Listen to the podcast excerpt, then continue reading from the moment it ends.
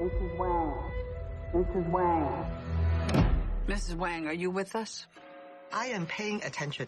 东方文化里面更趋向于，要么就是子女屈从父母，对吧？违背自己的意志，要么就是这个两方面互相水火不容，啊，你你不听我的，那你就你就不是我孩的我的小孩，这种状态吧。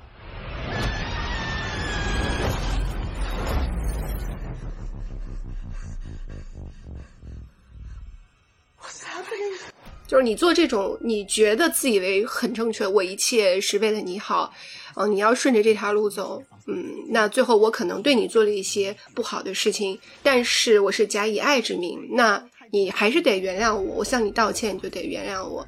我内心的独白就是，在我很叛逆的这个宇宙当中，我就在想，去他妈的，我凭什么要原谅？你凭什么这样对我？凭什么这就是我就应该原谅你？你为什么就不能够让我去吧？And you may be your only chance of stopping it. Don't make me fight you. I am really good. 有人问，那时间是有有始有终吗？佛祖说，时间无始无终，它就是一个循环，它无始无终。你就就跟你说，不要去探索。他问，有人问他说，你宇宙有没有边？宇宙没有边，有没有边？我不知道，我不能回答这样的问题。就是说，佛祖佛祖特别有哲学性，嗯。is so much bigger than you realize.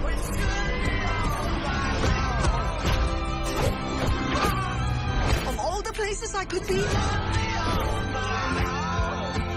just want to be here with you.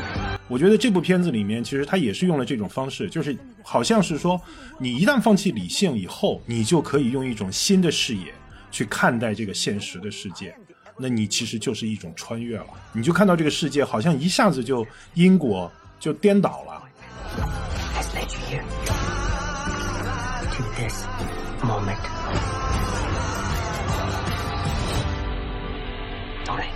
Anything distract you from it.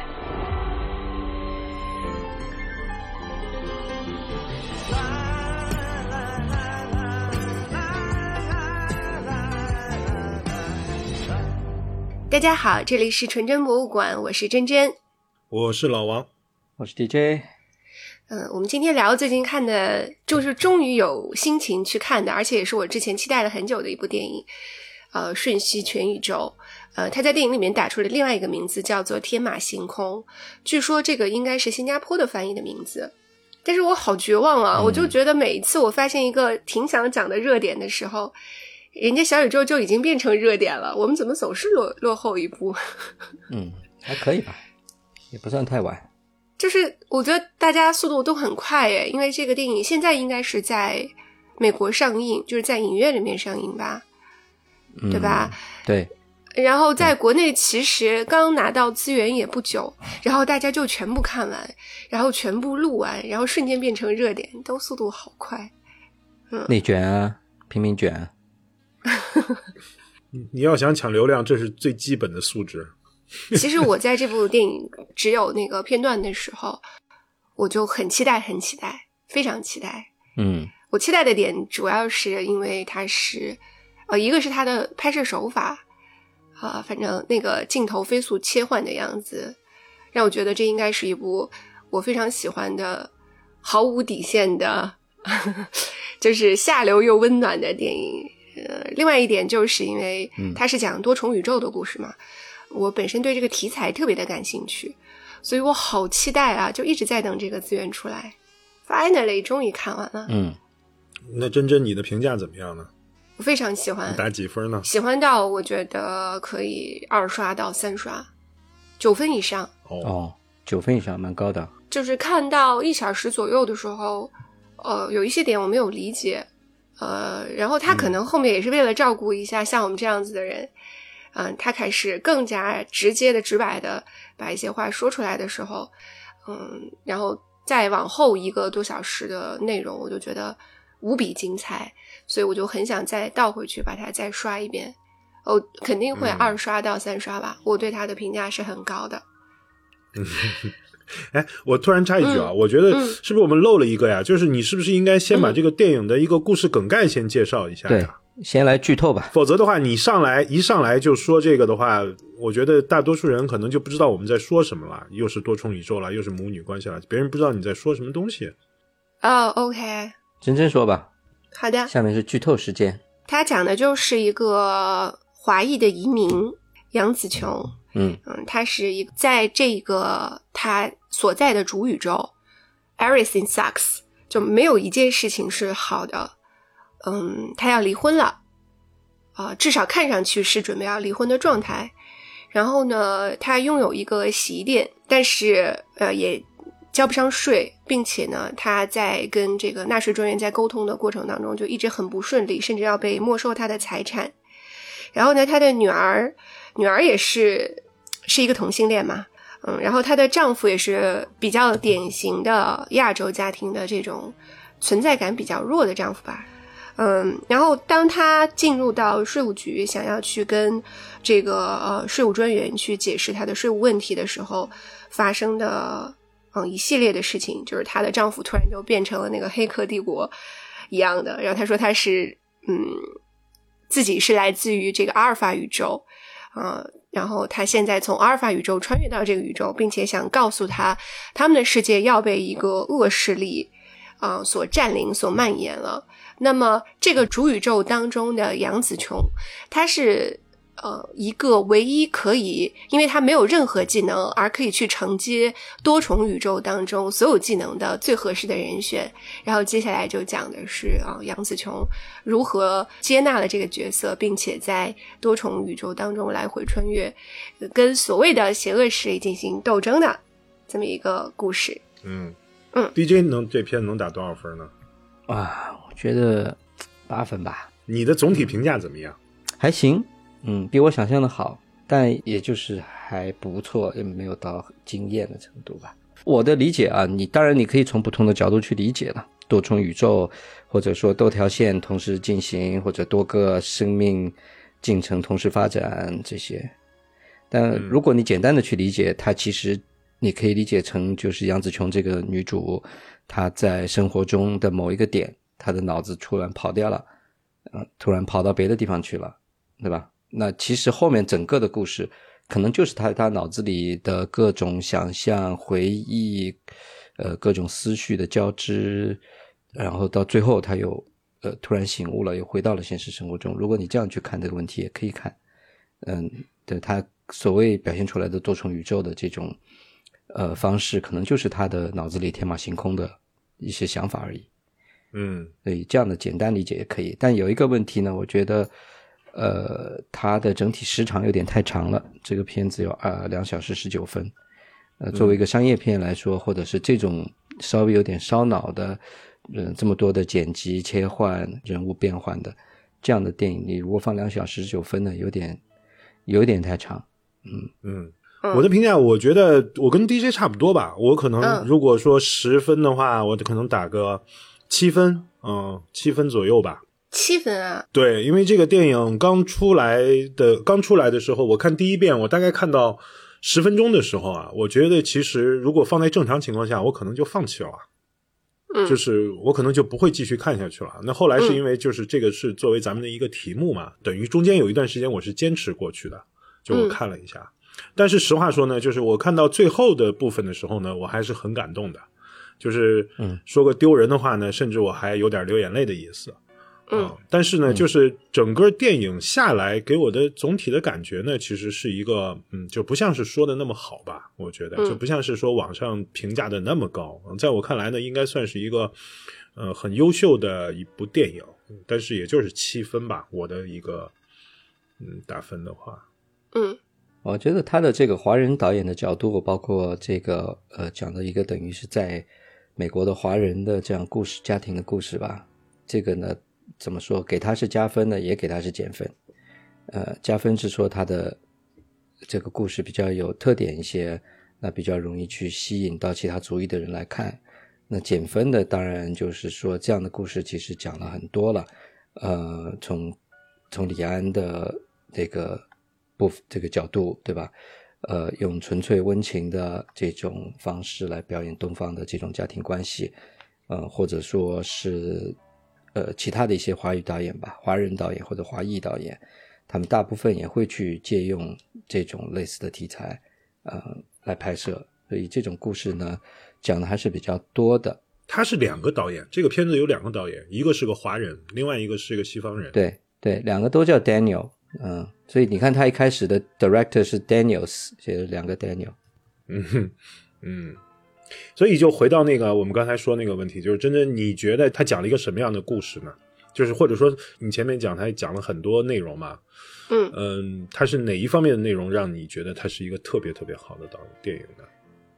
嗯，我觉得这个电影他讲了很多点，但是每一条线在我看来基本上都讲透了，这个是我觉得非常非常厉害的一点。所以刚才 DJ 在讲到说他是讲呃东方家庭关系的这么一个电影，我只能说这是仅仅是其中的一小点，嗯是一点，但是是一小点，就是对我来说，嗯，他在讲存在和虚无，就是那个 bagel 和那个眼睛的对抗的这个点也是非常打动我的。然后当当然，关于他呃母女关系的这个点，他对于母女关系已经不仅仅是控制与被控制、理解和原谅的关系了。他走的远远比这个深，而且这是我目前在我有限的观影量和有限的呃阅读量当中，嗯、就是我觉得是表现的最深入的。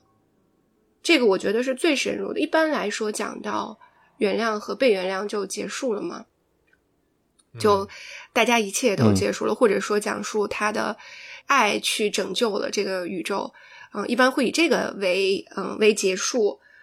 嗯那么皆大欢喜了。但这个片子不是的，他甚至在呃杨紫琼表现了对女儿的原谅的时候，他的女儿表现出了一种更大的恨意。嗯这个点非常非常的戳我。这个点是怎么说呢？就是我不知道是不是仅仅存在于母女关系当中，就是在一个正常的常规的电影当中，你这么去写的话，嗯，很容易被主流的观点去去骂。觉得你他妈有病，你妈妈都原谅你了，你们互相原谅不就好了吗？并不是的，这个原谅是会成为一个更沉重的道德的枷锁，它是非常让人痛恨的。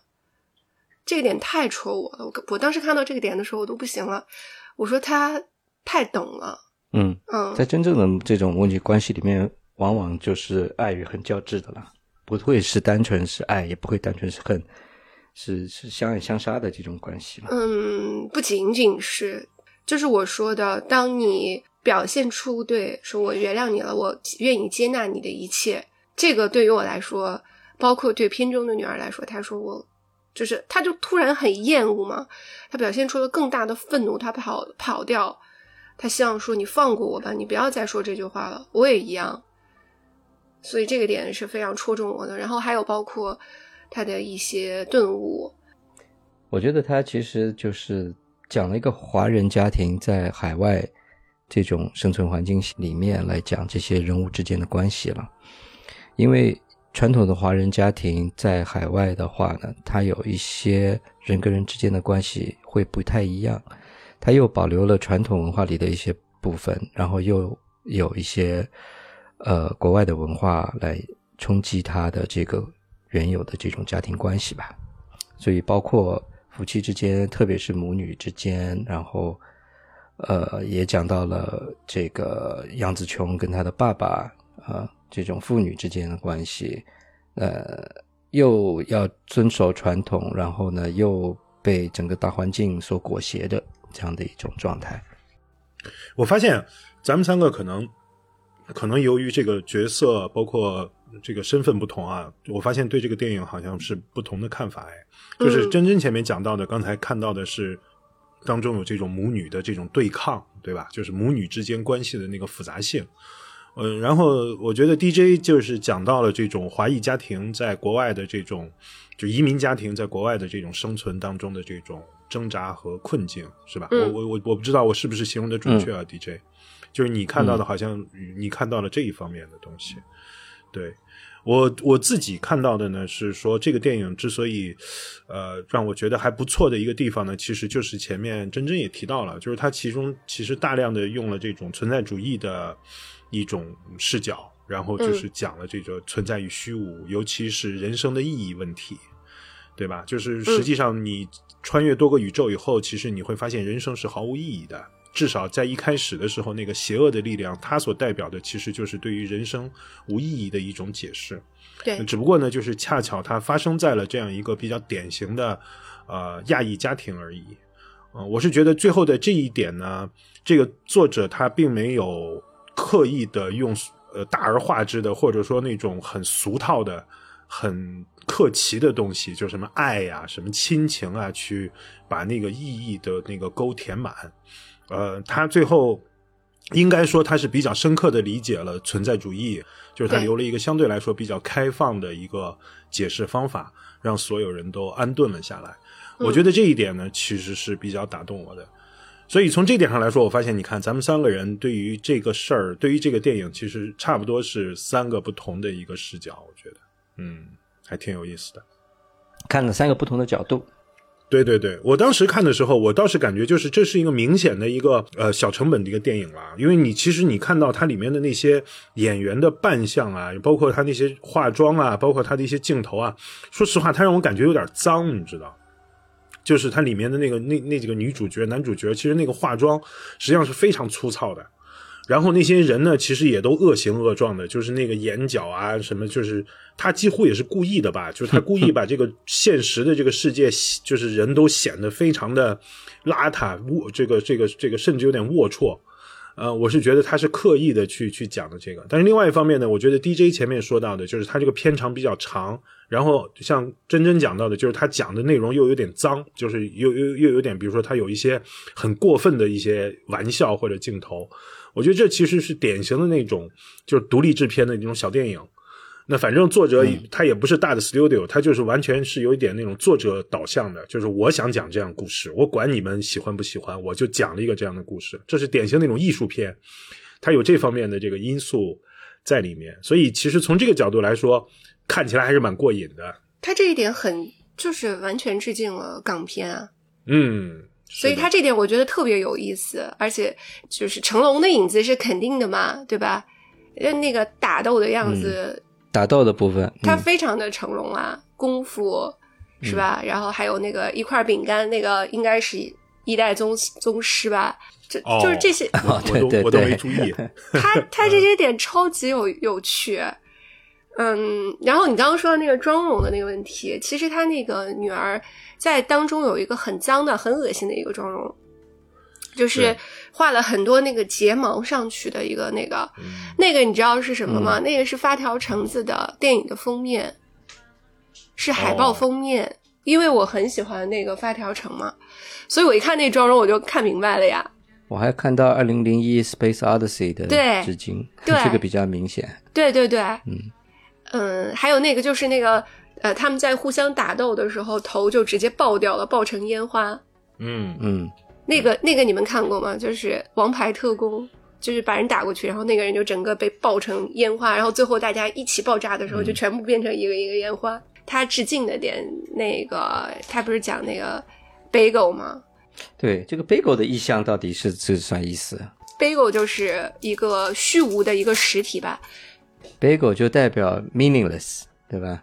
无意义，对啊，一切都是无意义的啊。他进入这个无意义的、没有存存在价值的世界，嗯，把它给卷进去。嗯，bagel 一直出现，把人都吸进去。是这个实际上就是相当这个存在主义的了，因为存在主义里面其实它就是说这个叫那那个最经典的那句话叫什么来着？存在先于本质嘛。其实它就是说，我们传统意义上，比如说中国人讲的什么“人之初，性本善”，然后有人说这种性善论，有人说性恶论，然后像西方呢，它有宗教引导的话呢，它是说每个人都是有原罪的，然后你都是带着对于上帝的这个呃一种原罪来到世界上面的，最后要经过一个末日审判。那么实际上就是这都是给人类的生命呢，其实赋予了一种意义。我是觉得，其实所谓的存在主义，其实你更往前找的话，你如果去看到尼采那种说法，尼采其实他就是彻底的一种虚无主义，他就虚无主义是人生是没有意义的，对，人生是没有意义的。然后，但是呢，我觉得尼采其实他对于所有人提出了一个非常高的要求嘛，就是他要求每个人都要做超人嘛。他那个超人理念实际上就是说，呃，尽管人生没有意义，但是你要给自己找到一种超越人的那种存在方式。当中呢，实际上是没有道德的，就是在尼采的这个这个超人定义里头呢，它是没有我们一般的这种所谓的嗯道德传统，它是不太存在这个的。我觉得在这个片子里面，我看到的就是他那个女孩儿，他女儿在多个宇宇宙当中作恶嘛，她不遵守任何的规则，她不遵守任何的这种局限。实际上，他那个就是代表了一种彻头彻尾的这种呃虚无主义，但是它是一种。对，但是他对虚无主义呢，实际上是一个比较庸俗的理解了，就是说，我不需要做超人，我只要放弃就可以了。对，嗯，其实我是被那个片子的最后五分钟，我之所以被感动，其实也就是被感动在这里，就是这个作者其实在最后那一段里面，其实还是比较深刻的探讨了这个问题，就是我们究竟该如何面对虚无。呃，他最后的部分呢，他也没有讲说一定要把那个善、把那个爱要重新加回来。实际上，它就是我们各可以各有各的善，各有各的意义，哪怕对的，对，哪怕没有意义，其实也是一种意义。啊、我是觉得这一点上面来说的话呢，这个导演或者说这个作者这两个作者，他对于这个存在主义的理解，我觉得其实还是嗯相当深刻的。我的感觉是，是的。他首先，当他出现那个就是用 bagel 讲这个虚无虚虚无主义的时候，这个这个点超级戳我，就是我我我我我不知道为什么，这可能是因为它的形状，对吧？包括它中间的那个圆形的空洞，就很像很像一个黑洞。所以当他讲 bagel 的时候，我说哇天哪，这个东西选的太好了。对。那另外一个解释，我觉得是不是也可以这样来说？其实，嗯呃，为什么我说他比较彻底的一种呃这种虚无的态度或者嘲讽的态度，就是你们都以为虚无应该是用一种很神秘的、很难以形容的或者带有视觉奇观的方式来表现那个虚无，结果他就故意选了一个很可很很搞笑的一块点心来代表那个虚无。其实这某种意义上也解释了，就是为什么不可以用一个 bagel，或者用哪怕用一块蛋糕，哪怕用一块鸡蛋，为什么一个鸡蛋不可以来代表虚无？其实它也是双重否定，去否定了那个有意义的这件事儿。就是你否则的话，比如说让咱们讨论说，我们要在这个电影当中用什么来代表虚无，我们肯定会想很多很炫的或者很酷的东西来代表那个虚无，结果他就偏偏给你搞个这玩意儿。然后这才是真正的虚无，就是没有任何东西有价值。那么反过头来，任何东西都可以有它的价值，就是双重否定代表肯定。对，为什么说这个点戳我呢？我就觉得他就很像我自己平时经常说一句话，嗯，对我经常对自己说，我说我就是一片小垃圾，真实的，好 像我在哪里听到过这句话。我觉得我就是一片垃圾啊！不仅是我，可能这一切都是都是这样子的。怎么说呢？代表了我的一个观点，但并不是说就像电影当中一样复杂，并不是说我就打算放弃或者用放弃的态度来来面对人生当中的一切，来面对这个宇宙当中的一切。你说到存在主义和虚无主义，我觉得它到后面它很像是为什么说它精精彩在这里？它特别像佛教。我又要提了我们上次争论的这个点，它就它真的是顿悟的问题，嗯你，是顿悟吗？嗯是顿悟。我我我一直觉得没有什么见悟，见悟是你我觉得是骗人的东西。你没有这个天赋，然后你告诉自己说，我不断的去学习，啊，我不断的去，就比如说说，它像佛教当中的某一些法门，我去不断的呼喊，呃，去不断的书写，或者说不断的去呃念诵，我就一定可以理解到这件事情。我觉得它是法门，是法门，嗯但是这是骗人的，就是你嗯你要可以理解，你就可以理解，你就可以一下子理解，你不能够理解。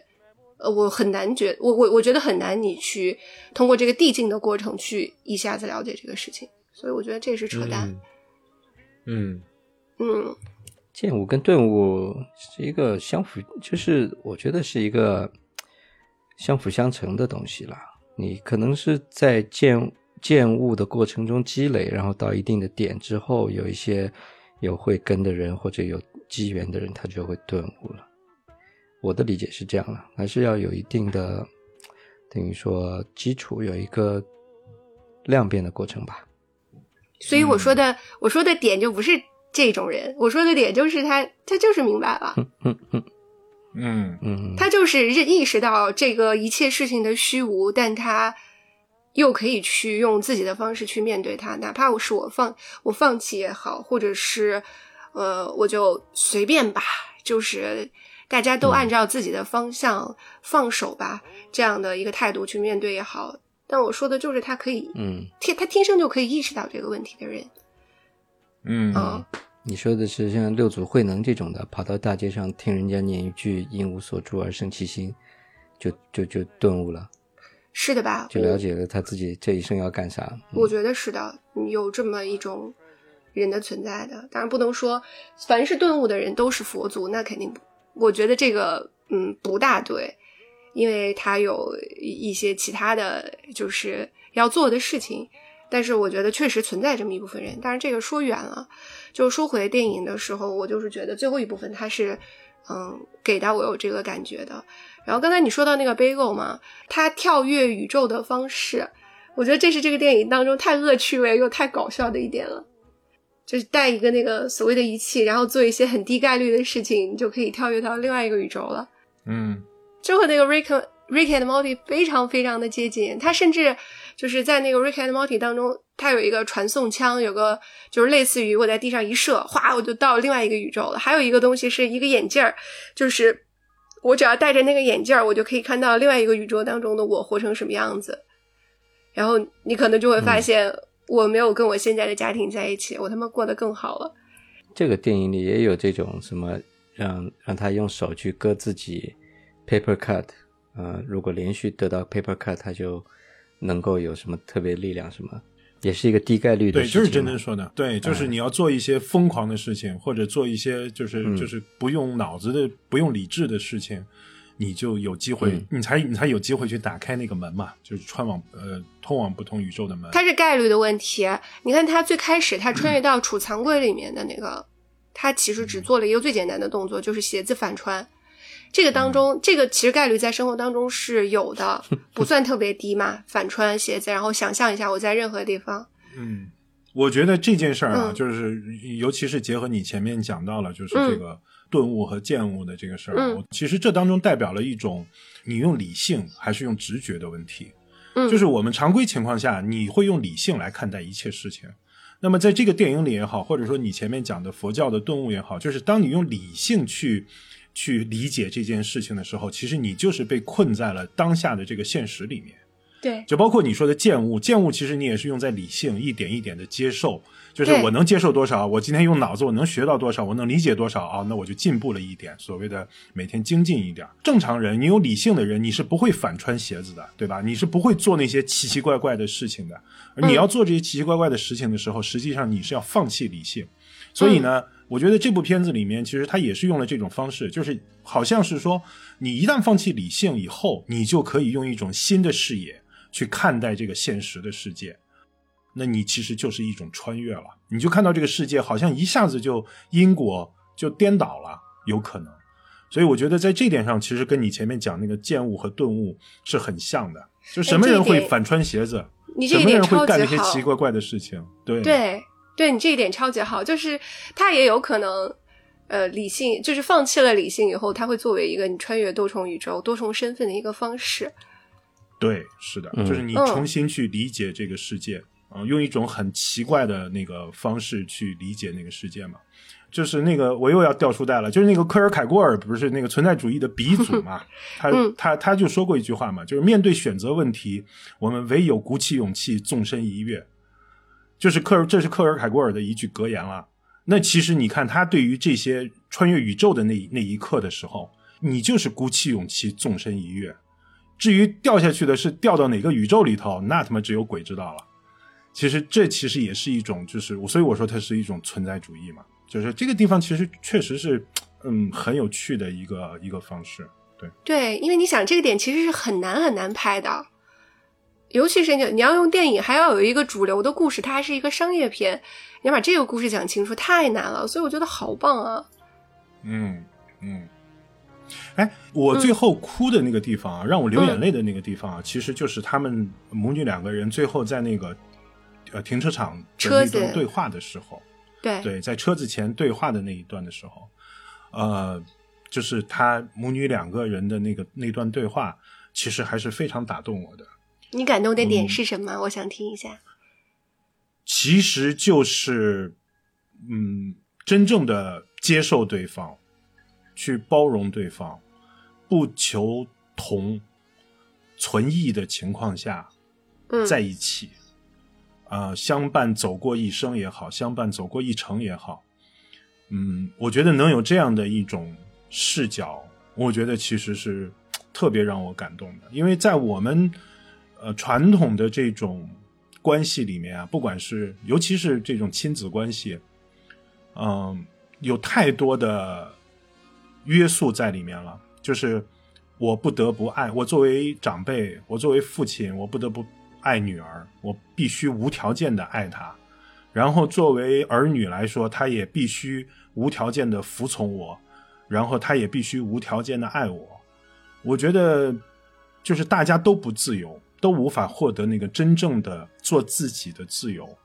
对，而他们两个人最后在停车场的那段对话的时候，实际上两个人还是没有在大家共同追求的目标上面去求得理解，但是可以给对方自由，仍然可以拥抱，仍然可以就是呃共处下去。我觉得这一段实际上对我是很有启发，也很打动人的地方。嗯，老王刚刚说到“求同存异”这个词。我在我的这个小纸条上也是写了这个词，对，是的，嗯，其实这个是所谓母女关系也好，母子关系也好，里面一个比较难的点吧。嗯，东方文化里面更趋向于，要么就是子女屈从父母，对吧？违背自己的意志，要么就是这个两方面互相水火不容，啊。你你不听我的，那你就你就不是我孩的我的小孩这种状态吧。我觉得在在西方的这个文化里面呢，他更多的去强调这个求同存异，就是互相正视对方身上呃有一些我不能接受的点，嗯，但是这并不影响我爱你。其实我就觉得在停车场里面，他要说的是我也没得选择啊。对。你在看我在看这一段的时候，很戳中我的就是他妈妈其实说：“你以为我有选择吗？我也没有选择啊，可能我也是被对吧？家庭也好，被社会也好，反正就是我们就是在一起了，不管怎么样，被绑在一起了。对，大家都没有选择的。你以为你就是就是我我想要爱你是我必须要选择的路吗？并不是的，我可以选择不爱你的，我可以选择。”嗯，放手，就是像他们两个人在那个彻底的没有碳基生命体的那个宇宙当中，那个小石头滚下去了，但是我还是要去，对吧？我还是去选择了去追你。这个当中，嗯，并不是说爱去化解一切的，他他他讲的不是这个东西。我不知道该怎么表述。所以其实啊，这个在对于子女来说啊，其实他会以为呢自己是在反抗父母的。实际上，有的时候就是作为子女来说，其实你把父母也高看了。其实他也是一个在挣扎当中的人。就像我们很多人都说说，其实我也是第一次做爸爸，我也不知道该怎么样去做一个爸爸。每个人都在学着做一个父亲，做做母亲。其实大家在共同对抗虚无，嗯，只不过呢，在这种母女关系里面，当你局限在这个关系里面的时候，对方就成了敌人了，你知道？就是你战胜了母亲，或者你反抗了母亲，就像是反抗了世界一样的。但是如果你跳出来看的时候，实际上大家都是在黑暗里面在摸索，嗯，但是其实这是一个挺残酷的事儿，有的时候你会拿捏不住，嗯，你怎么和自己的孩子相处？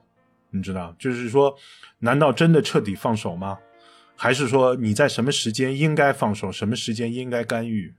呃，我觉得其实这一点，嗯在在到即便到今天为止，仍然是个问题。我觉得，嗯我们今天这个年龄，可能慢慢已经走出了自己父母对自己的这个直接的影响，某种程度上吧。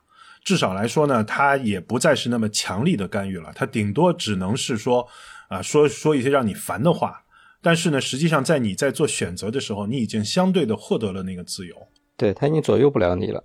对，但是如果你回头去想一想我们的孩子，或者回忆一下我们自己十几岁的时候的那种痛苦，其实你绝大部分的强强权吧，加诸在你身上的强权，其实未必是来自于，呃，就是我们那个不能提名字的玩意儿。其实有的时候，它实际上是来自于你的父母，来自于家庭的这种压力。我们今天有时候已经忘了这个了，我们已经变成了权威，变成了压制别人的人。我没有啊，我还是被 我还是被多重的强权控制着的，没有选择自由权、没有自由意志的人。嗯我我一直觉得，为什么看这个片子就很很很有感触吧？我是真正没有自由意志的人。嗯，那是因为你还年轻啊，你父母还够年轻啊。嗯，我不觉得，我觉得这是一个选择的问题。可能跟男女也有关吧。一般来说，你看这个片子里面为什么讲的是女儿和母亲的关系？呃，就是可能跟性别也有关吧。我看儿子和了一下母亲，这个片子嗯本来一开始要讲父亲的，就是其实，在一开始的时候，那个父亲的角色是重头戏，而且都写完了。嗯，但是他发现可能故事的对抗就没有那么精彩，后来才把杨紫琼提成女主角的，这个故事才转变了。哦，这个我我我觉得我这是真正没有自由意志的人，所以当我看到我看这个电影的时候，心情是很复杂的，因为两个不同的身份嘛，我既是母亲也是女儿，嗯、但是当我看到就是他在那个没有碳基生命体的那个宇宙当中那个滚下去的时候，我心心里还是很爽的。这是我这一篇，就是我这一篇 小垃圾，我可以随时放弃，你知道吗？嗯，但是好像他最后还是跟他一起跳下去了。最后的时候，嗯，是跳下去了，他那个大石头也滚下去了吗？对对对，我我我当时看那个宇宙的时候，我的身份是小石头，哦，哦，因为嗯呃，因为我是长期受到各种强权控制的人，所以在我目前为止啊，因为我女儿现在不是太没有太到青春期，已经有叛逆，但没有太到青春期的时候呢，呃，我们的关系目前来说是比较良好的，而且我嗯怎么说呢？那天他们说我是小的时候是孙子，当我为人父母的时候，我还是孙子，差不多吧。差不多，差不多，反正当了一辈子孙子，完全站不站不起来。我是很站在他的角度去考虑这件事情的，所以，呃，为什么我说到后期的时候，他在停车场那一幕，除了你说的这个存在主义、虚无主义，关于这一部分的思考和讨论以外，呃，还有戳中我的那个点，就是他一直给他妈妈说：“我宁愿你不要原谅我，你这种原谅对我来说是一种新的道德的枷锁。”就好像你原谅我，我就一定要接受，然后以及你原谅我就是一件了不起的正确的事情。你做了一件正确的事情，更让我烦，更让我讨厌。嗯这个点我是特别特别能够理解的，就是你在面对子女的时候，没有什么是正确的事情，就是你做这种嗯你觉得自以为很正确，我一切是为了你好，哦、你要顺着这条路走，嗯，那最后我可能对你做了一些不好的事情，但是我是假以爱之名，那你还是得原谅我，我向你道歉，你就得原谅我。我内心的独白嗯就是，在我很叛逆的这个宇宙当中，我就在想，去他妈的，我凭什么要原谅？你凭什么这样对我？凭什么这就是、嗯我就应该原谅你？你为什么就不能够让我去吧？我是有这个嗯心态的，所以我看这个电影的时候，在我心里面是非常复杂的。一方面又是小垃圾，随随便吧；另外一方面就 是，然后 我好复杂。所以啊，我我看的时候爆哭所以。这是他，突破了这个传统电影套路的一个部分，所以这个嗯点我还是比较欣赏的。嗯对，就是他他不是一定按着这个套路来，呃，最后大结局互相都是互相原谅，都都完美了。现实生活中一般不太会这样子啦，对吧？你可能原谅是部分的原谅嘛，当然还是有冲突的，还是有不理解、不接受，呃，互相不原谅的部分存在。他只是告诉你说，OK，嗯，我能够接纳你，作为一个整体来接纳你。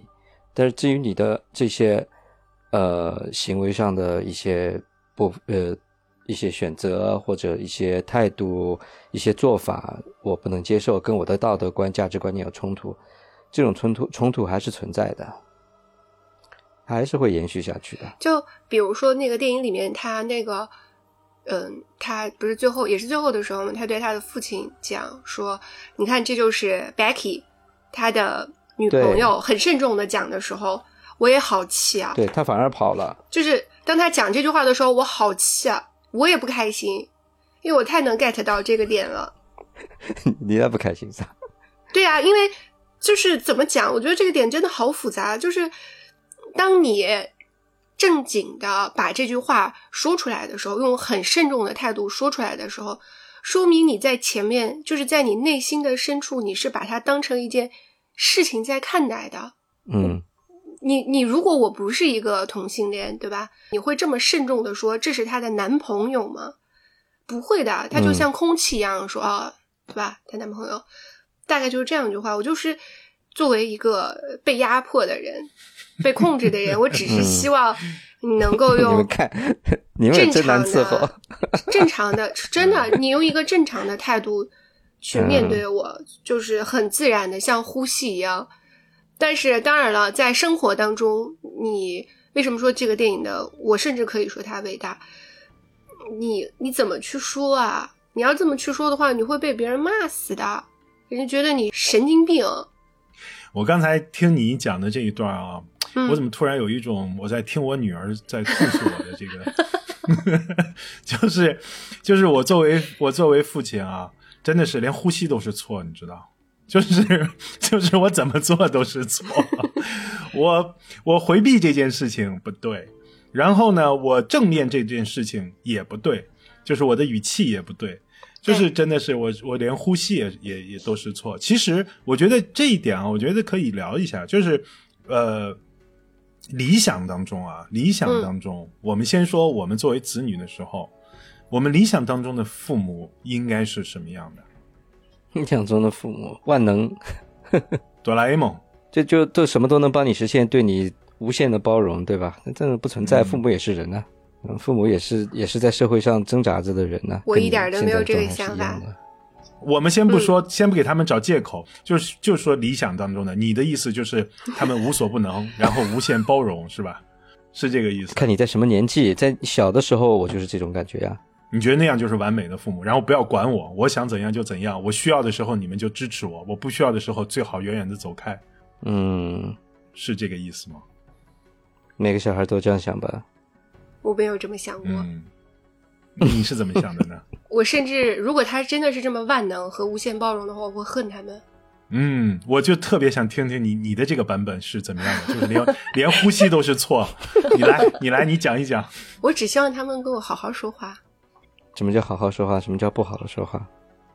好好说话就是，嗯，不要用，呃，譬如说，啊，对对对对对，你说的对，你说的都对，或者是，唉，你说的都不对行吧，行吧，我我父母不会说的，呃，不会说你都不对的，他们说行吧，嗯就这样吧，反正就都这样了，就是用这种语气说话。我只是想要把我当成一个人一样对待，然后，然后能够认真的，就甚至像一个工作伙伴一样，能够就还是不就一对等嘛件事情不对去说等就觉得不尊重嘛。一二三四，也不是不尊重，至少他们认为别人在看我们家庭是一个非极度民主的家庭。我们家其实是相对在这个亚裔的家庭，就是亚洲的家庭里面肯定是民主的，嗯，但是就是不对，他们其实没有在跟我讲话。他只是最后迫于我的情绪而去选择了一个相对来说我们双方都能够接受的一个结果，但那是因为我已经表现出了压抑、抑郁、要死要活、小垃圾、放弃这种心态的时候，他才会，嗯他才会这样跟我说话。嗯，我我可能有点抠字眼儿啊，就是你刚才说的所谓的民主的家庭，我觉得在家庭里面，你可能说的，你你你你表达的民主是什么意思？难道是投票制吗？不是吧？就是你表达的民主是指的什么？是说他好像看起来给了每个人说话的空间，是吧？对他好像就是一种假媒体，嗯嗯就是就是呃遇到事情的时候，你可以说话的，你也可以表达对这件事情的看法，你也可以表达一些激烈的、先进的、新奇的看法，这个都 OK 的。嗯、你比如说，嗯，比如说对同性恋的态度，我一早都说过我对这个，很小的时候我就说过我对这个事情的看法，因为我们其实我们整个家族不是我讲过吗？是基督教的家庭，对这个问题是极为敏感的。嗯就是完全不能够接受的。我很小的时候我就说过，包括在一些选择上面，嗯，譬如说我是我是偏重，也不能叫偏重，就是我我是喜欢佛教的嘛，所以、嗯所以像就是在这样一个基督教的家庭当中，你你给到我这个选择的自由，这个我也是感激的。嗯我觉得这个是一部分的民主吧。嗯他至少没有强压我说你必须得信上帝，你一定要去跟我做礼拜，没有这种。嗯。但是我就在想啊，就像刚才说的，就是说父母 DJ 前面讲到的，就是他能满足我的一切要求，然后包容我。嗯，但是你其实有没有想过一件事儿，就是当我们进入一个漆黑的屋子的时候，就是假如说这个房间里没有灯，然后你把你推进了一个漆黑的房间，你所做的第一件事情是什么？其实你你所做的第一件事情是去找那个墙在哪里，就是边界在哪里。嗯就找到边界，你就有安全感了。其实你想想，最恐怖的情况是什么？就是你在一个漆黑的房间里面，你向任何方向走没有边儿。嗯其实那个是一个非常恐怖的一个场景。所以这件事情呢，其实它就总是让我在想的，就是我们给孩子自由，但是这个自由它其实是一定是有边界的，才能形成自由。没有边界就没有自由了。那么嗯我们作为父母也好，或者我们作为子女也好，嗯、其实我们在探索的是什么？我们在探索的是那个边界在哪里？我们在探索我们的父母，你的你到底你的极限在哪里？我找到那个极限，我就找到了我行为的规范。我觉得是这一点，实际上是我做了这么长时间、这个父亲的时候，我一直在在想的一件事儿，就是我不想让我孩子进入到一个那种极度恐怖的环境，就是，哎，我怎么干什么都可以，那这个世界其实就变得非常恐怖了。我觉得，就像我把你推进一家漆黑的屋子，那么反过头来，这就回到我们自身的问题了。我们究竟把那个边界弄在哪里呢？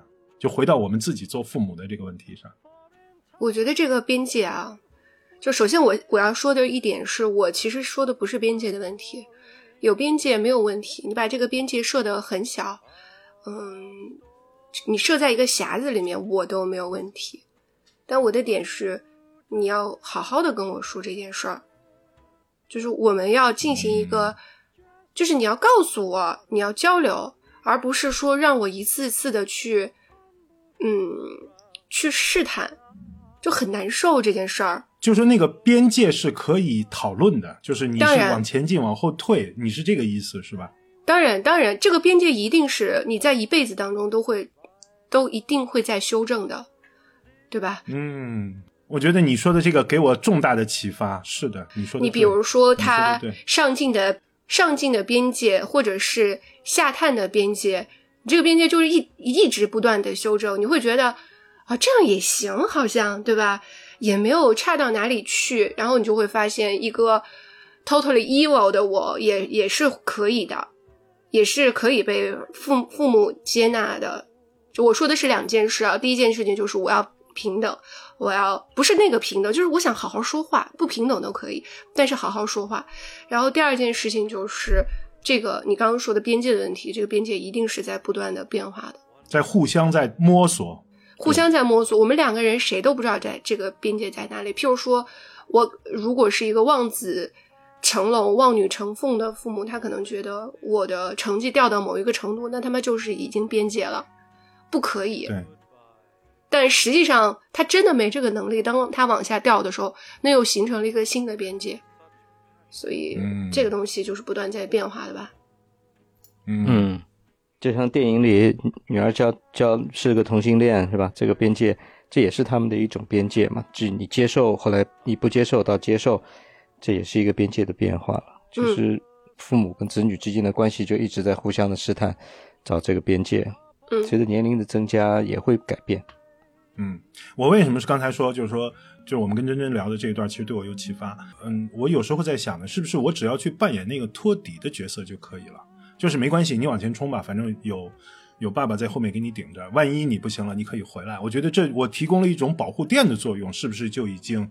然后我向你开放足够的空间，这是不是就已经做到了一个呃理想当中的父母？我自己是怀疑我这个结论的，实际上。然后真正刚才讲的那个，我觉得真的是对我有启发的，就是说，其实不是说你提供一个保护垫就可以了，反正摔不死，而是应该是说大家一起去跳下去，然后纵身一跃。我觉得，嗯，对，它是类似于一个。伙伴的关系，但这个伙伴不是嗯合伙人，也不是亲密的朋友，而是反正就是在一起，他就是嗯被这个东西所，你不能叫捆住吧，但是我们就是在前生的一起孽缘。对对对，反正你要向向前，我就向前；你要后退，我有后退；你要跳，我就跳。呃，没有什么可犹豫的，因为嗯你可以说，因为这就是爱吧。对，是的，是的，是的，是的。哎，这个还挺有意思，这个对我有启发。所以我是站在一个叛逆少女的角度，嗯就是你知道，因为我之所以我能够看懂这个电影的双双重身份，是因为我就是还在继续感受着，特别是这段时间感受着那个叛逆时期的那种，你知道，家庭关系。嗯，仿佛又回到了青春期。嗯，对，反正我的青春期经常就是有纵身一跃的想法，经常。说到叛逆少女，我我所经历过的叛逆少女比你们的都都厉害的多了。那是，嗯，头发从黑色到红色到绿色，交往过男朋友，也还交往过一个女的。这是正儿八经在探索边界。嗯嗯，那他就是好奇吧？人家问他你要不要成为我女朋友，他说好，好啊，好啊，好啊。然后交往了两个礼拜就结束了，反正各种试探，各种创新。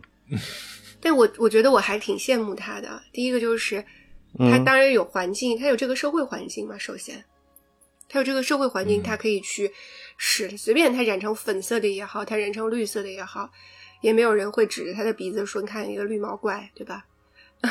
绿毛水妖，没有人的。”他首先有这个社会的环境，其次就是我觉得他还挺有勇气的。这个勇气哦，嗯好难哦。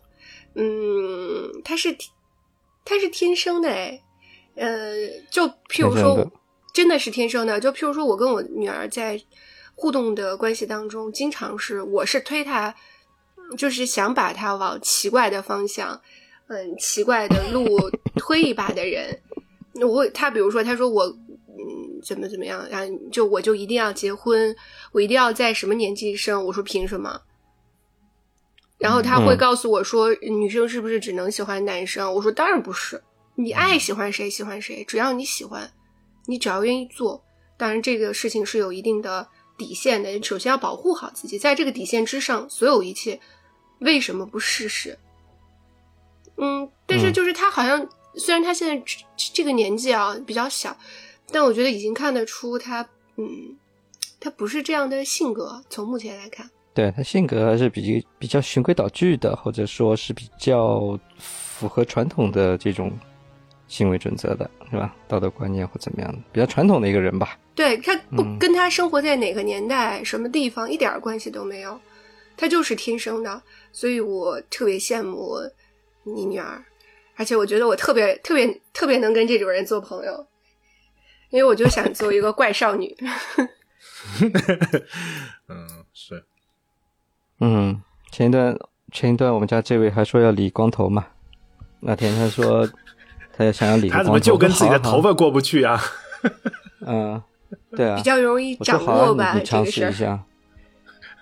对，我说，因为因为他要那个呃，他要那个什么，呃，打耳环什么的。我说十七岁打耳环嘛，我说十你十七岁到了，那十七岁生日那天，因为打耳环这种是要家长呃嗯未未成年是要家长陪同签字的嘛，他还是有一点那种小风险的嘛，对吗？那我就十七岁生日嘛，他那他那天他他要去打耳环，行，我带你去，我就带他去打了嘛。后来他又跟我说他要打鼻环跟舌环，我说这两个你就等等吧，等你十八岁你自己拿主意你再打吧。反正你问我，我不我不同意，因为我觉得，呃，我我是觉得打的太多了也不好看，你想清楚一个个来，对吧？嗯，但反正他 OK，那我就等十八岁再决定。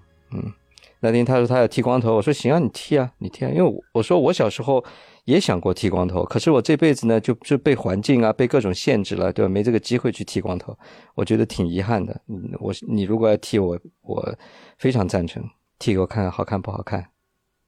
我上初中的时候就是这样啊，我上初中的时候头发剪得特别短，那个时候嗯很喜欢范晓萱，然后费小轩理个板寸，我也就理个板寸，就是真真正的板寸。嗯嗯，而且我就嗯特别喜欢穿的很嘻哈。那个时候就喜欢穿什么工装裤啊，穿所谓的现在的就是老爹鞋，就是那个大头鞋，我就喜欢这么穿。我爸妈根本接受不了，快疯了，看见我就说你不能好好留个头发吗？我就不要，我就要这样。哎，想想我也是挺难搞的。嗯，是的，所以我们这些这些成年人其实真的是有点无趣，是吧？成年人无趣。回到这个电影的问题啊，嗯我觉得这个电影呢，它的手法上还是比较突破了所谓华人电影的这种框框吧。它还是在一个华人家庭的这样一个故事背景下面，对吧？但是呢，又讲出了一些华人导演不太会去讲或者不太擅长去讲的东西，比如说科幻呐、呃，比如说这些搞怪的东西啊，呃，这一套，我觉得有可能是跟他的这个另外一个呃 Daniel 这个呃这个美国的这个导演，他们两个是一个组合嘛，呃，两个人一起写剧本，一起拍片，一起做音乐什么的，反正那这一点呢，就是为他加分还是挺多的。你像这两年呢，华人导演在好莱坞就是做出来的东西其实都还不错，但大部分就是都在这个所谓华人的这个社会背景下面来操作的。呃，像去年的这个呃赵婷对吧？赵婷得了一个奥斯卡嘛，啊、那他他算是比较跳脱出这一块了，讲了一个纯粹的美国故事，讲了美国精神的东西。呃，我之前还看过一个电影叫做《别告诉他》，那导演叫王子异。呃，他这个王子异呢，他是一个小时候在等于是 A B 也不是 A B C，但是很小就移民了，小移民，在美国成长的一个华人，是个女的。呃，他这个故事其实也是讲这种家庭关系，就是说他的姥姥在北京得了癌症，然后呢，他跟他的父母一起回去看姥姥。所谓别告诉他的意思就是你不能把他生病这个事情告诉他，那他就很不理解，因为老人剩下时间也不多了，你为什么不告诉他，让他有时间去完成他的梦想，或者说呃，对他的人生有一个总结，有一些交代，对吧？但是家，但是家里大人就跟他说，你不能告诉他，他他的这个病情你不能让他知道，所以这种就取了这么一个文化冲突的点吧，这样子一个一个故事，跟电影拍的还行吧，大概我觉得大概七点五分，嗯，这样子一个水平吧。像这种片子呢，小制作、小成本的这种片子还是还是有一些的。就是最近这几年华人导演，包括前两年还有一个片子叫呃《Crazy Rich Asians》嘛，忘了中文叫什么，反正就是呃讲一些有钱的亚裔，呃里面也有杨紫琼的那个片子，嗯，那这个是比较，就是怎么说呢，有一点是故意的在西方社会或者这个西方的观众群体面前来表表现一些亚裔特质的东西啊，那是特特别的，就是为了运用这个题材啊来制造一些噱头吧。对，但是这个我觉得这个《瞬息全宇宙》这个导演这个 Daniel 啊，Daniel 关呢，我觉得这个人以后应该还会有一些好的作品出来，因为他的这个思想上，呃，他能够跳脱出这些传统的框架。这个是比较难能可贵的，他的这个创造力跟想象力，我觉得他以后会有一些，我我不知道，我不觉得他可能在文艺片这种方向能够有什么好的这种，至少从《瞬息全宇宙》这个我看不到所谓文艺片的这种问呃这个意思吧。但是在娱乐片的部分，他可能会有一些有一些比较好的作品，我觉得。我觉我觉得他有可能会拍出比较好的科幻片。他嗯，科幻片对。你仔细想想，这个片子有没有点像《红辣椒》？嗯嗯嗯，像吧？哎，他的剪辑，对他的剪辑做的特别好。这个剪辑太难做了，这个这么多不同的，等于说他杨紫琼呃经历了很多不同种不同种的人生路径，对吧？他又是什么一个呃演员，又是一个厨师，呃又是什么，反正一堆，然后他把这些东西都串起来讲啊。呃，而且互相之间有一个呼应，中间这一大段的这种切换剪辑做的是挺不错的。所以我说，这么大的信息量啊，还还弄了两个多小时，只看到中间是会有点累的，这是我我的感觉。你你不能把它完全的当成一个娱乐片来看。对，如果你只看到只看到一个小时的时候，反正我是当时觉得一般嘛。哎，一一个小时之后就完全完全抓住我了。就特别像红辣椒。嗯，DJ 前面讲就是这么多，嗯，华华裔导演，我觉得其实是分，我是感觉像你刚才说的这些，其实也是有代际的。就是说，像李安这属于这个第一个，他是老一代了，就现在可能都六十多岁了吧，七十可能六六十多七十了，就是他老一代。然后他也是二十多岁到美国去去读的书嘛，然后开始拍片子。那实际上他身上的那个印记，中国人的那个印记。是无法消弭的，就他他他自己克服不了的。你像他后来他拍的一些，就是进入好莱坞主流拍的一些电影，我觉得就我个人的体验来说，除了那个《少年派》之外，我觉得其实他后面的几个片子其实都挺不能说失败吧，反正都不怎么样啊啊。那个《断背山》是另外一个，也是也是一个不错的。但是除此之外，你像他那个叫比利林恩的什么中场中场休息吧，对，还有他后来拍了一个叫《双子杀手》，嗯，还有他拍的那个叫好像《绿巨人》，他好像也拍过一个版本吧，反正对绿巨人是比较失败的。其实他进入到这个西方好莱好莱坞这个主流叙事里的时候，他那个中国人的身份啊，就一点优势都没有了，所以呢，他就走不出来这个。就是就是他没法跳出中国人的这套东西，或一个是中国传统家庭，另外一个呢就是他对于这个商业电影的元素啊，商业电影该如何去运作，我觉得他好像没有找到自己独特的这个对东西，他不太知道该怎么去运作一个商业电影。对，李安其实不太适合或者不太擅长去拍商业电影，他几部纯商业片啊都不太成功，就娱乐片都不太成功。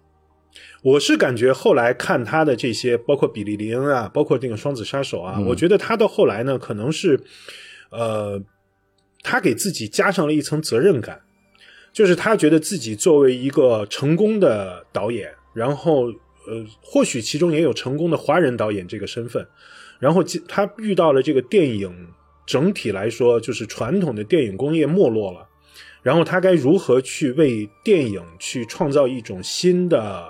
空间，我觉得他在这点上有他自己的想法。我为什么这么说呢？就是你看他后来在《比利林恩》里面也好，还是在《双子杀手》里面也好，其实他都用新技术。他是第一个用新技术的，比如那个比利林恩，他用了好像那个好像全高清，反正是怎么样的一个技术，对吧？对。然后他在那个《双子杀手》里面呢，对。然后他在那个《双子杀手》里面呢，他大量的就直接把威尔史密斯就是搞了一个呃 CG 的模拟。然后直接成为一个主要的演员，我是感觉呢，他最后他其实是在，呃，他在这点上可能和那个乔治卢卡斯或者和那个斯皮尔伯格有点像，就是他们这种老一代啊，反正就是觉得我的名声已经到了，我能够这个融来钱找来钱，那我就要为这个传统的电影工业去探索一下有没有新的可能性，否则的话，你就被这些 Netflix 就搞掉了，对吧？我是觉得他在这点上可能是有他一定责任感的，但是总体来说，那个电影是不好看了，反正。然后你刚才说到的，说现在这些年轻导演，反正你像那个去年那个 Normland，就是你说那个叫什么叫什么什么赵婷，那个赵婷。姑娘，嗯，对，嗯，说实话，那个片子你根本看不出来，它背后是个中国女孩拍的，是的，你根本、嗯你完全看不出来。所以我是觉得，像这些孩子们啊，一方面就是他们接受的这个呃美国的文化接受的比较早，而且现在这个大同世界，其实就像你十几岁移民过去或者在那边上学，其实你还是比较接受西方文化的，所以他们能比较好的融入到这种、这种这种西方的这个叙事里面去。你总体来说，中国现在的这个文化，嗯，就是嗯，没有没有什么叙事空间，我是觉得，就是你传统的东西没有什么、没有什么叙事空间，你几乎是嗯这个这个没什么自由度，这个什么。但是 就这部电影来说啊，就是说这个叫什么《瞬息全宇宙》这个电影来说呢，我是觉得，我还是说它的编剧能力特别强，但是。嗯，反正小制作电影嘛，这肯定是部小制作电影。你能，我是觉得我能很明显看出来的，中间有一些限于成本考虑的一些粗制滥造的地方。然后，至于他今后能不能成为一个好的商业片导演，我觉得不一定的，因为像他这种独立电影的制作人，其实他有相当大的创作空间。包括你说的这个电影，它两个多小时，其实它中间有一部分是很冗长的。很冗长的部分，包括你看杨紫琼的一些打斗的一些场面，实际上那纯粹那是因为那是杨紫琼，其实你都完全可以把那部分去掉的，没有必要存在的，它不影响你讲故事，对吧？但是如果说你回到了这个商业电影的制片的那个地方的时候，就给你九十分钟的空间，就这么多预算，你能不能把故事讲圆了？我觉得在这点上我是存疑的，他可能做，嗯嗯，我觉得他未必能做到像。诺兰的那种就是游刃有余，我既能商业片，然后又讲另外一个层次的哈。对对对，所以我是觉得在这点上，嗯，我不我我不太不太看好。没有，我觉得他在娱乐片的部分，他是有这个潜力，能够把商业娱乐片拍的比较好的。至少他没有这个所谓传统文化或者华人身份背景的这种束缚，包括他的想象力。呃，其实他讲故事能力也还是不错的。这个故事其实并不好讲，《瞬息全宇宙》这个故事真的不好讲，不好讲？呃，那么多重的，呃，不好讲。我觉得这么多重的身份，这么多重不同的人生经历，他怎么把它整合起来，变成一个完整的故事？你是他在不同的宇宙世界里面经历的事情是完全不一样的。他等于说，在情感上，他最后能够通过一些剪辑手法，把他们能够联系起来，让他能够完整。呃，而且包括他去处理这些人跟人的关系，他没有走一个传统的路子。你呃所谓的大和解啊，最后大结局啊，欢乐结局的这种路子，它还是一个欢乐结局，但它是留了一个口子在那里的。我倒是觉得这个故事其实，嗯，他用了多重宇宙这个概念了。然后去讲了一个多线的故事，其实类似这样的故事有很多了。你甚至包括《终结者》，其实也是一种，就是它是从未来回到现在，对吧？还有像我们以前看那个叫《蝴蝶效应》，它也是这样，就是说你每回到一次过去，重新改变，然后人生发生不同的变化，然后来对照不同的版本。甚至你包括那个《La La Land》的最后的那个 callback 的时候，它也是说，一旦选择不同，走出了完全不同的人生路径。只不过那种故事呢，它是在时间线，呃，就是在时间序列上面是个乱序的，而这部片子呢，它用了一种平行宇宙的一种呃科幻的方式去讲的。我觉得这个倒是不能，我我感觉创新性其实没有那么强，嗯，但是就是你刚才说的那个，我觉得它的创新性最强的，实际上是在于它最后，它整体支撑它这个故事的是那个开放性的对于生命意义的探讨。我觉得这点是一个它特别具有思想性的。一个东西，我倒不太不太觉得这个，而且我说实话啊，我觉得这部片子里面杨紫琼的那个表演，嗯，就是老让我想起施瓦辛格演文艺戏，你知道，就是 就是他的这个演，也包括那个那个男主角，就演她老公的那个，从演技上面来讲，反正我觉得其实都不太行，啊，都不太行，都不太行。我记得那个。对对对，我是觉得他们的演演技都不太行。我记得那个李安在那本书里面就讲到了，就是《十年一觉电影梦》里面讲到了，他拍《卧虎藏龙》的时候，呃，他去训练那个杨紫琼，他就说说杨紫琼因为呃过早的入行，然后接受的完全是香港的那种电影的一种呃快餐式的拍摄方法，所以呢，他在表演的时候有非常不好的习惯。就是总是很夸张，总是很那个，就是肢体动作很大呀，等等等等。所以说，他就他当他当时就说，他说他用杨紫琼其实是，呃，有风险的，而且他当时也是专门的训练了杨紫琼，就是如何演演内心戏。我觉得杨子雄，反正他老让我感觉就像是施瓦辛格演的那种文艺片你知道，老让我想起这个，而且是迟暮的施瓦辛格，就是已经打不动的施瓦辛格，嗯。嗯，我也觉得，就是在演技上面，肯定整个片子不能去吹演技。我看这个片子，嗯，各各地的翻译把我笑死了。中大陆叫《瞬息全宇宙》，对吧？台湾叫《妈的多重宇宙》，然后香港香港香港叫《奇异女侠玩救宇宙》。香港人翻译我真的服了。香港这个名字太香港了。嗯。对他们总是这个这个味道的东西。新加坡叫天马行空，嗯，反正这个字挺挺搞笑的。香港人的电影名字翻译，我也是一个也是一个特色。嗯，电影名称翻译上啊，我觉得说实话还是大陆的翻译一般，我觉得要稍感觉稍微好一点。我不我不知我不知道是是不是我这是个偏见，我老感觉就是香港和台湾的翻译呢，就是太市场向了。就是太 marketing 了。嗯，是。我问你们一个问题啊，因为毕竟这个电影在探讨的就是多重宇宙的问题，也就是当我们做了一个行为以后，你的一个细微的决定，譬如说他在片中，比如说他把收据放到左或者是右，对吧？然后他，比如说他掏鼻屎，他掏了左鼻孔或者是右鼻孔，都会嗯引出一个不同的分支。就是你们有没有哪怕是片刻想过，首先承不承认多重宇宙的存在，其次就是有没有片刻的想过我在另外一个宇宙会怎么样，会不会更好？哎，我想过一个问题，有可能我们的生活是在不同的宇宙之间跳换的、切换的。我我这一秒钟脑子里所存在的所有记忆啊，可能就是说我下一秒钟就会切，其实我已经到了另外一个宇宙了。你怎么知道你所有记忆的东西是是之前真正发生过的呢？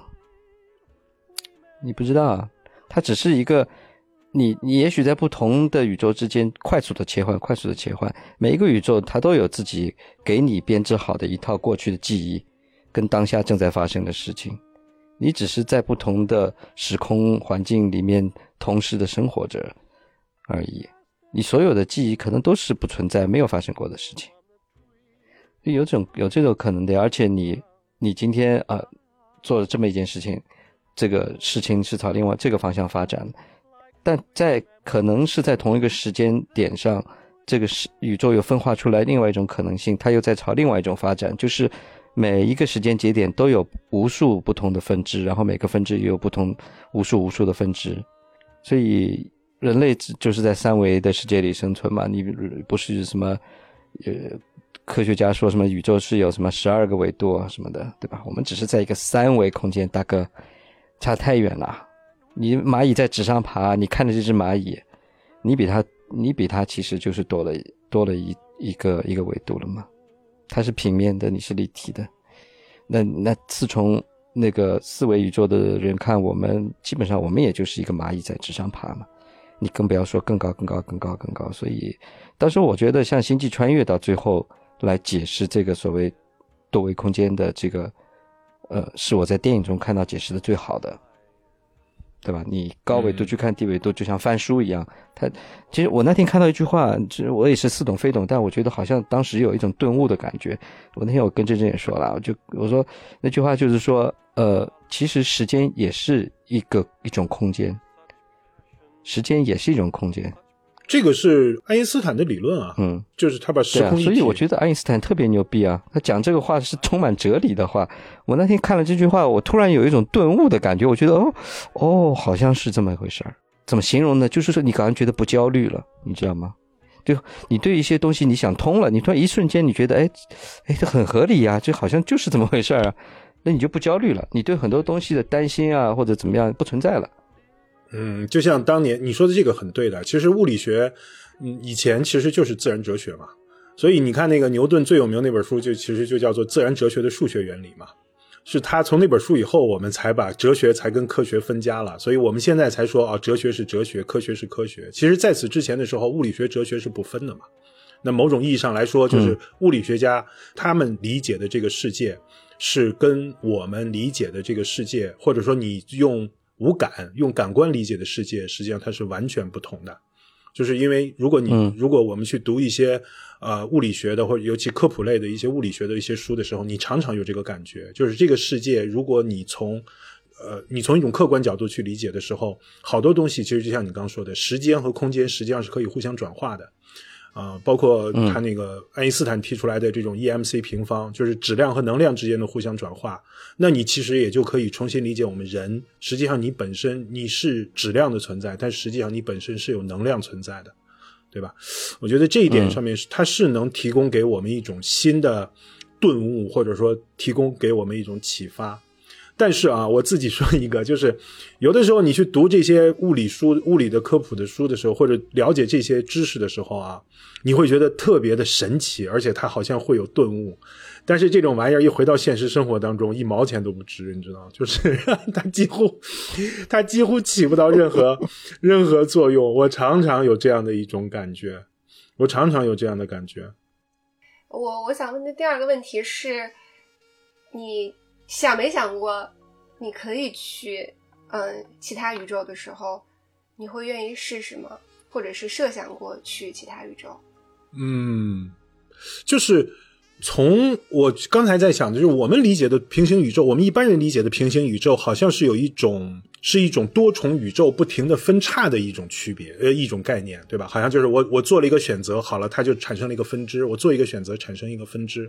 对，嗯，我曾经看过一个一些就是物理学科普的一些一些东西，其实他们是说，就有一批物理学家，他是真正的从物理学角度来说，他是相信有平行宇宙这个玩意儿存在的。嗯，是真的存在的，但是它存在的依据实际上是特别特别机械的，或者说是特别特别原始的。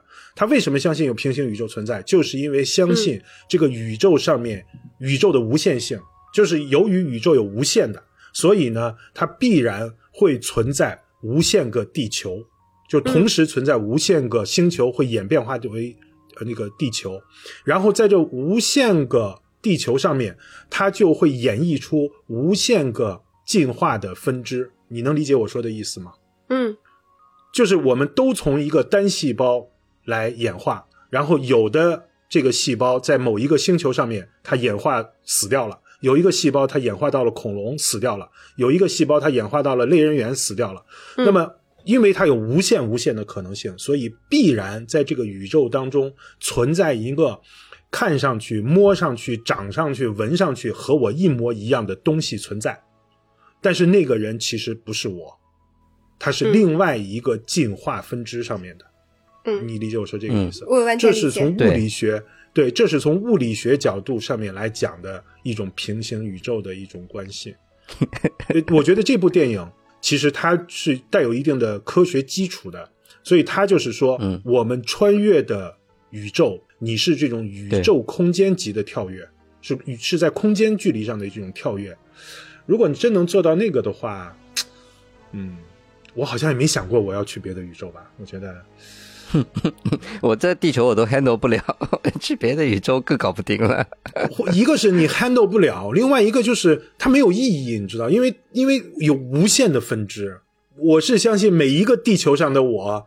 都是一样的苦，你知道，都会都会面临各自的苦。另外一个星球，另另外一个宇宙里的老王长得跟你一模一样，但他不是老王，你就是你，你在地球上的这个你才是老王。对，你说的另外一个只是跟你长得一样的另外一个，对对对，是另外一个人。所以佛教里面有一个很著名的，就是叫所谓叫十四无忌嘛，十四无忌就是十四个佛祖。不会回答的问题，佛祖不回答这些问题。嗯嗯嗯，其中包括呃，就所谓，哎、世界是不是永恒的，对吧？呃，世界是不是有限的？什么人死去以后的世界是存在还是不存在？呃，什么心灵与肉体是是统一的还是不统一的？这些问题佛祖是不回答的，因为佛祖告诉你，你探索这些问题没有意义。有人问，那时间是有有始有终吗？佛祖说，时间无始无终，它就是一个循环，它无始无终。你就就跟你说不要去探索。他问有人问他说，你宇宙有没有边？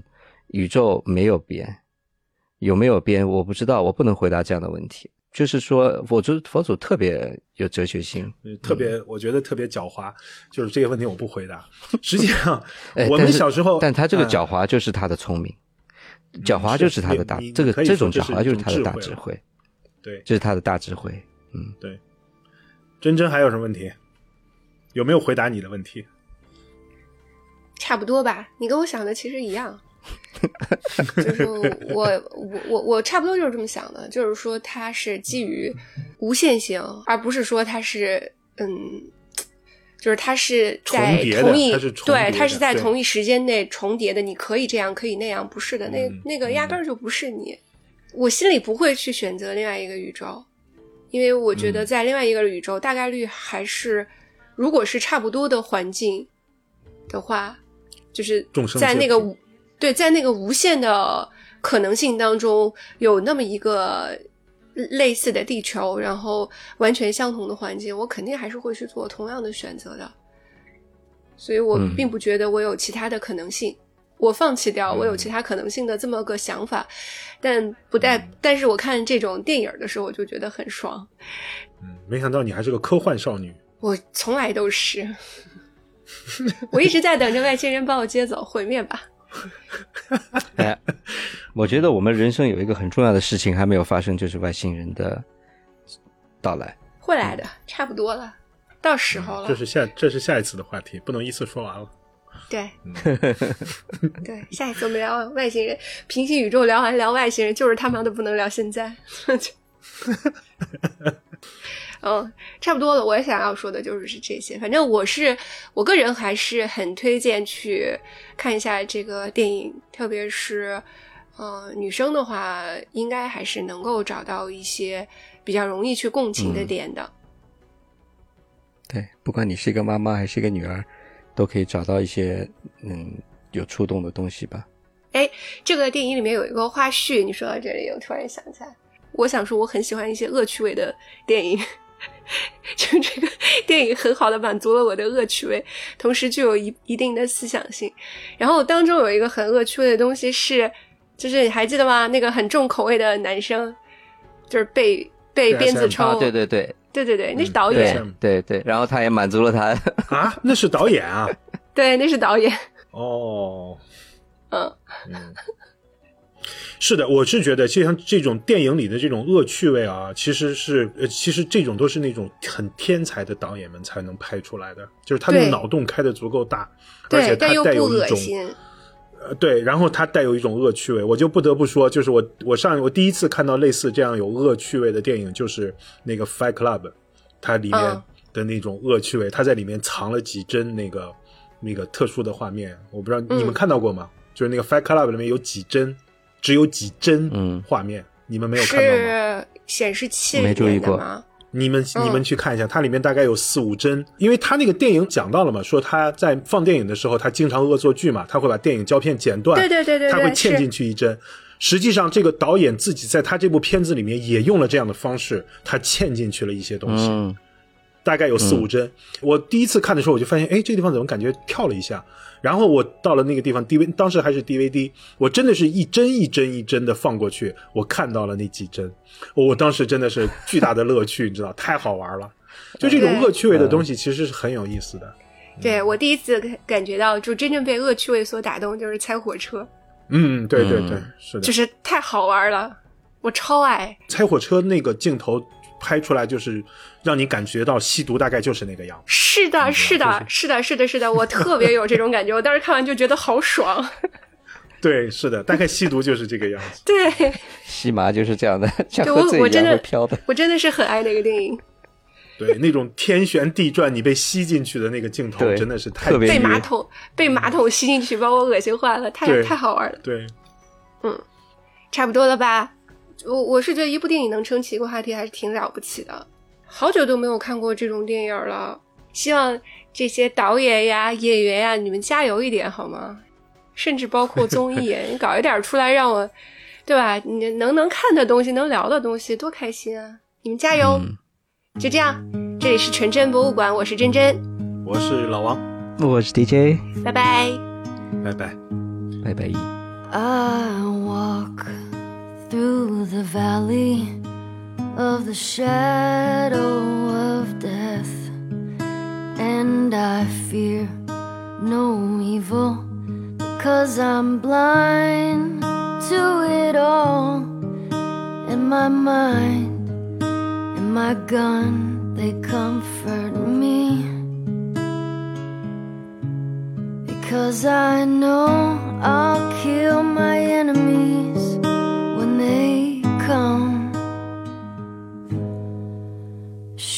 Surely goodness and mercy will follow me all the days of my life, and I will dwell on this earth forevermore. Said I walk beside the still waters and they restore my soul. But I can't walk on the path of the right because I'm wrong. Well, I came upon a man at the top of a hill. Called himself the savior of the human race. He said he'd come to save the world from destruction and pain. But I said, How from itself?